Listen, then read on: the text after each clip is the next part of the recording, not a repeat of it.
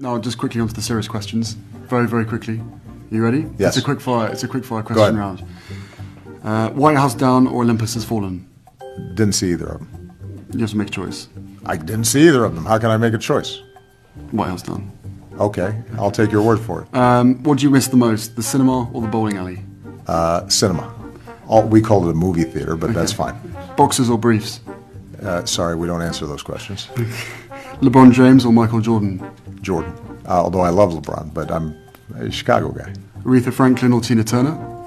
Aretha's the best. Rachel or Monica? I like Rachel. Okay. I'll, I'll, I won't be telling Monica that. Uh, Kim or Chloe?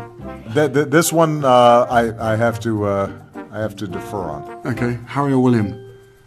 William right now. Titanic or The Bodyguard? Titanic. Suits or The Good Wife? Suits, obviously. Great, great, great answer. Uh, cigarettes or gum? Gum now, baby. Gum. Uh, White House or Buckingham Palace? White House, uh, just because Buckingham Palace looks like it would take a really long time to mow. Okay, fair enough. Uh, A lot of upkeep. Queen or The Queen? The Queen. Okay, good answer again. Uh, the Rock or Chris Rock? That's an interesting question. I like them both. Slip and slide or electric slide? Electric slide.